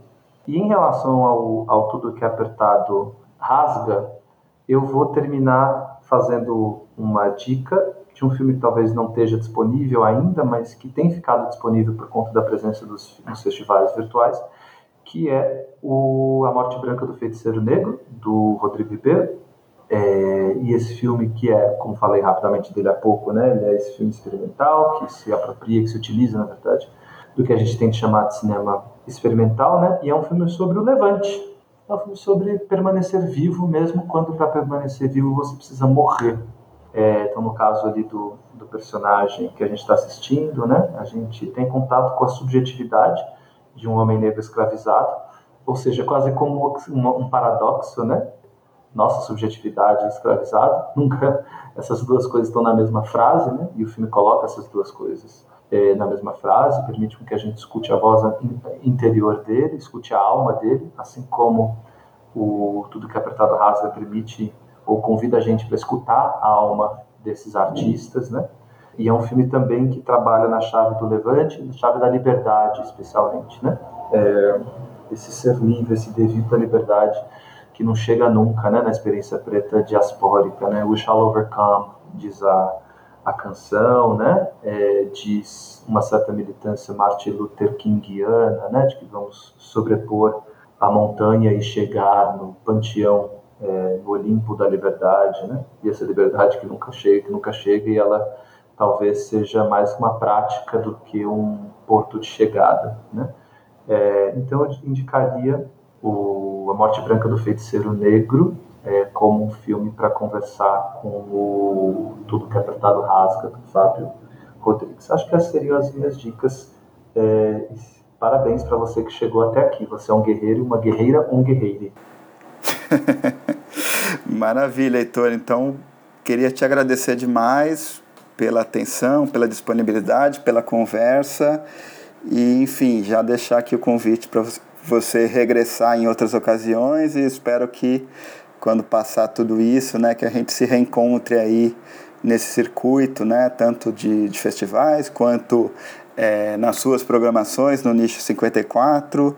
Então, deixo aqui meu agradecimento a você pela participação e queria que você fizesse suas considerações finais.